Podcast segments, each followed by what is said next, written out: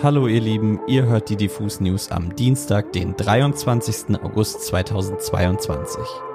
Mein Name ist Torben, an meiner Seite ist Yannick und heute geht's um folgende Themen. Die Ärzte und die Toten Hosen nutzen ihre Konzerte in Berlin als Labor für eine Kreislaufwirtschaft. Farin Urlaub verkauft jetzt Olivenöl. The National und Bon Iver haben einen gemeinsamen Song veröffentlicht und wir haben mit den VeranstalterInnen des Golden Leaf Festivals in Darmstadt gesprochen. Let's go!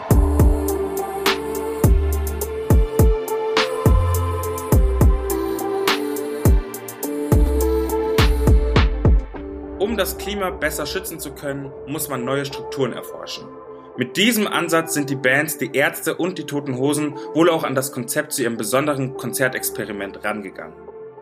In einer Pressemitteilung heißt es, dass die beiden Bands den Platz beim ehemaligen Flughafen Tempelhof im Rahmen von vier Konzerten in ein Labor umfunktionieren werden, um mit nachhaltigeren Konzertproduktionen zu experimentieren.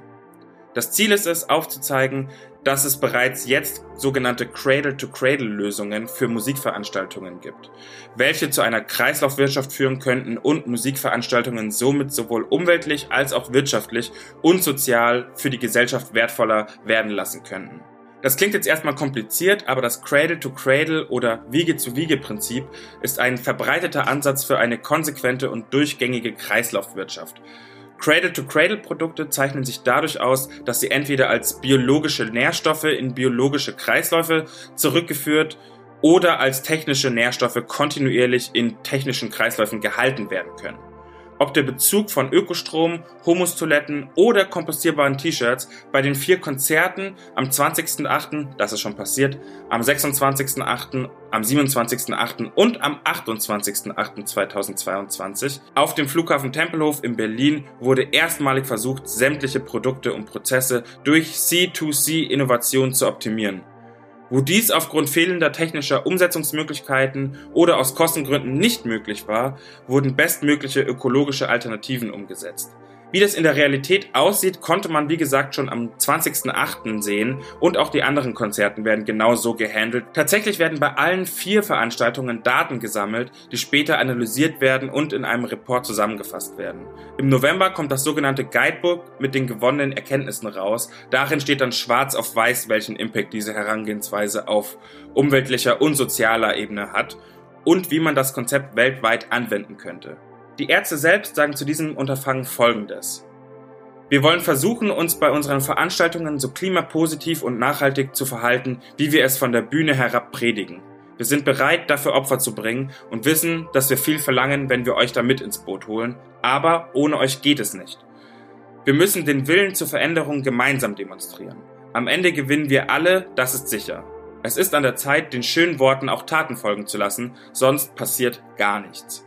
Ich bin jedenfalls gespannt, welche Erkenntnisse gewonnen werden und vor allem, wie sich die Sache im Großen und Ganzen global entwickeln wird, weil das ja schon ein großer Ruck, der durch die Musik- und Veranstaltungsbranche gehen würde. Und wo wir gerade schon bei Die Ärzte sind, Sänger Farin Urlaub hat gemeinsam mit einem alten Freund sein eigenes Bio-Olivenöl auf Sardinien hergestellt und jetzt gibt's die edlen Flaschen Stella Maris auch im Handel.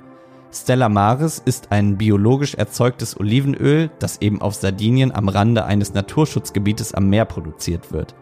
Die Idee zu dem Projekt entstand bereits im Jahr 2017, als Farin Urlaub seinem Freund Francesco auf Sardinien besuchte.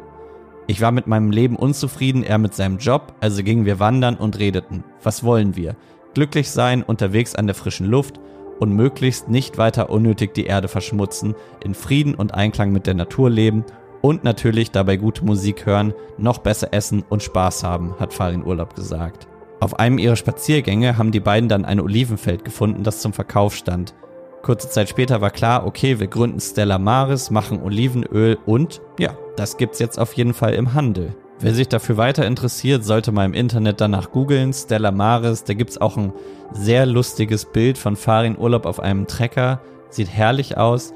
Wie gesagt, es ist im Handel verfügbar bereits seit dem 18. August und Stella Maris für die Nerds unter euch soll eine Mischung aus drei Olivensorten, Bossana, Lecchino und Frantoio sein. Also checkt das mal aus und viel Spaß beim Kochen damit. Ich möchte an dieser Stelle über ein tolles Festival in Darmstadt sprechen, nämlich das Golden Leaves Festival. Die Idee hinter dem Golden Leaves Festival beruht auf der Arbeit des Live at Bedroom Disco e.V., der seit 2012 soziokulturelle Veranstaltungskonzepte in Off-Locations entwirft und durchführt. Der Verein sagt selbst, das Herzensprojekt Golden Leaves Festival ist unsere persönliche Liebeserklärung an die Musik.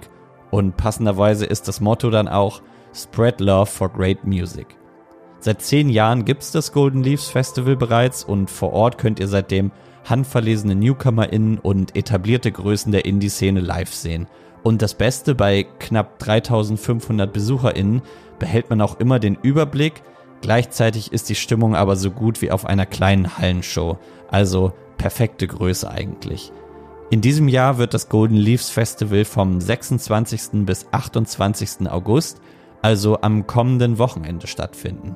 Mit dabei sind KünstlerInnen wie Alice Phoebe Lou, Ali Neumann, Cassandra Jenkins, Charlie Cunningham, Christine Nichols oder Phil Buriva, aber das Line-up hat natürlich noch viele weitere KünstlerInnen parat. Wir haben im Vorfeld des Festivals mit einem der Veranstalter, Tobias Schrenk, über das diesjährige Golden Leaves gesprochen. Da das Festival ja eine Veranstaltung mit DIY-Charakter sein soll, wollten wir wissen, warum es den VeranstalterInnen so wichtig ist, das Festival familiär zu halten. Dieser familiäre Aspekt ist, glaube ich, der, der uns abhebt von, jetzt sage ich mal, größeren Festivals, so das Miteinander im Vordergrund steht und jeder, der da mithilft, auch die ehrenamtlichen Helfer, ähm, so zusammensteht in der Liebe zur Musik und wir das wirklich in allen Ecken und Kanten so zeigen wollen und den Besuchern mitgeben wollen. Und deswegen ist dieser DIY-Charakter oder dieses familiäre ähm, so eng mit dem Golden Lease verknüpft. Außerdem wollten wir wissen, was die VeranstalterInnen sich vom diesjährigen Golden Leaves Festival vor allem nach zwei Jahren Pause erwarten. Wir freuen uns zunächst mal sehr, dass das Golden Leaves nach zwei Jahren Pause wieder stattfinden kann und wir erwarten wieder drei tolle Tage voller Musik, voller schöner Begegnungen, die jetzt ja auch lange nicht stattfinden haben können und ähm, dass es wieder so ein Schritt zur Normalität ist und da freuen wir uns einfach drauf, fiebern dem entgegen und glauben, dass es wieder sehr schön wird. So richtig gute Neuigkeiten gab es kurz vor dem Festival jetzt auch nicht, denn aufgrund der anhaltenden Trockenheit und Hitze und der damit verbundenen hohen Gras- und Waldbrandgefahr kann das Golden Leaves Festival nicht wie geplant am Jagdschloss Kranichstein, wo das Festival sonst immer stattfindet, durchgeführt werden, sondern es zieht auf den Messeplatz in Darmstadt um. Deshalb sprach man zuletzt auch in einem Post sogar von Existenzgefährdung. Deswegen wollten wir wissen, wie sehen die VeranstalterInnen denn die Zukunft des Golden Leaves Festivals? Natürlich ist die Lage nach zwei Jahren Corona sehr angespannt. Auch ähm, die jetzigen Ticketverkäufe sind ähm, verhaltener als sonst, weil das erste Golden Leaves nach zehn Jahren das nicht ausverkauft sein wird.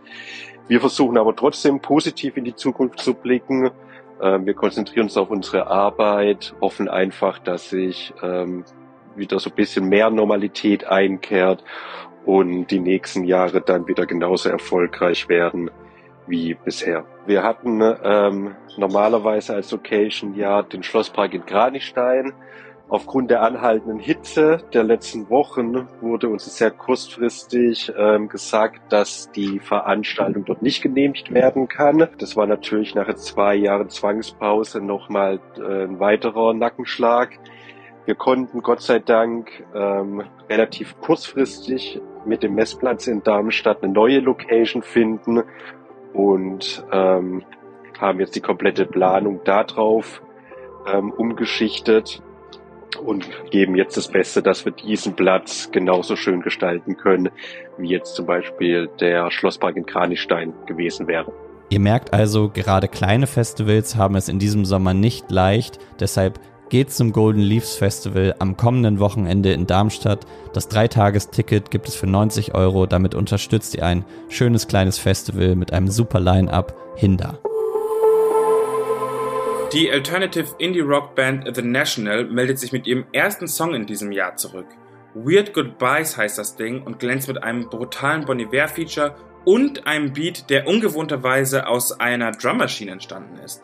Es gibt tatsächlich ein Zitat von Aaron Dessner, einer der Multi-Instrumentalisten der Band, darüber, wie dieser Song entstanden ist. Weird Goodbyes war einer der ersten Songs, die wir geschrieben haben. Ich habe mit einem Drumcomputer herum experimentiert, ihn dabei genutzt, wie man ihn eigentlich nicht nutzen soll, und bin über diesen Beat gestolpert, der sich in meinem Kopf festgesetzt hat. Er fühlte sich an wie etwas, das nur Brian auf natürliche Weise spielen konnte.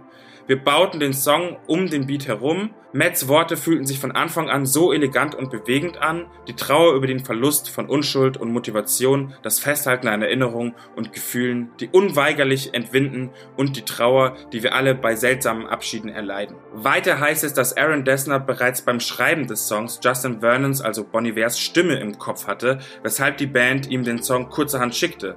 Der war anscheinend ziemlich angetan von Weird Goodbye, sodass er den Song gemeinsam mit Matt Berninger, also dem Frontmann von The National, einsang. Ich bin ehrlich, der Song ist perfekt für die kommende Herbstzeit. Ein bisschen Melancholie, ein bisschen schaurig schön und ein bisschen verregnet. Eben perfekt für die kühle goldene Jahreszeit. Speichert euch also unbedingt mal Weird Goodbyes von The National und Bon Iver ab.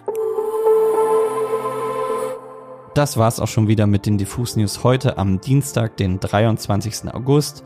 Abonniert diesen Podcast und schaltet am Freitag wieder ein, denn da sind wir wieder zurück mit einer Menge neuer Musik. Bis dahin, macht's gut.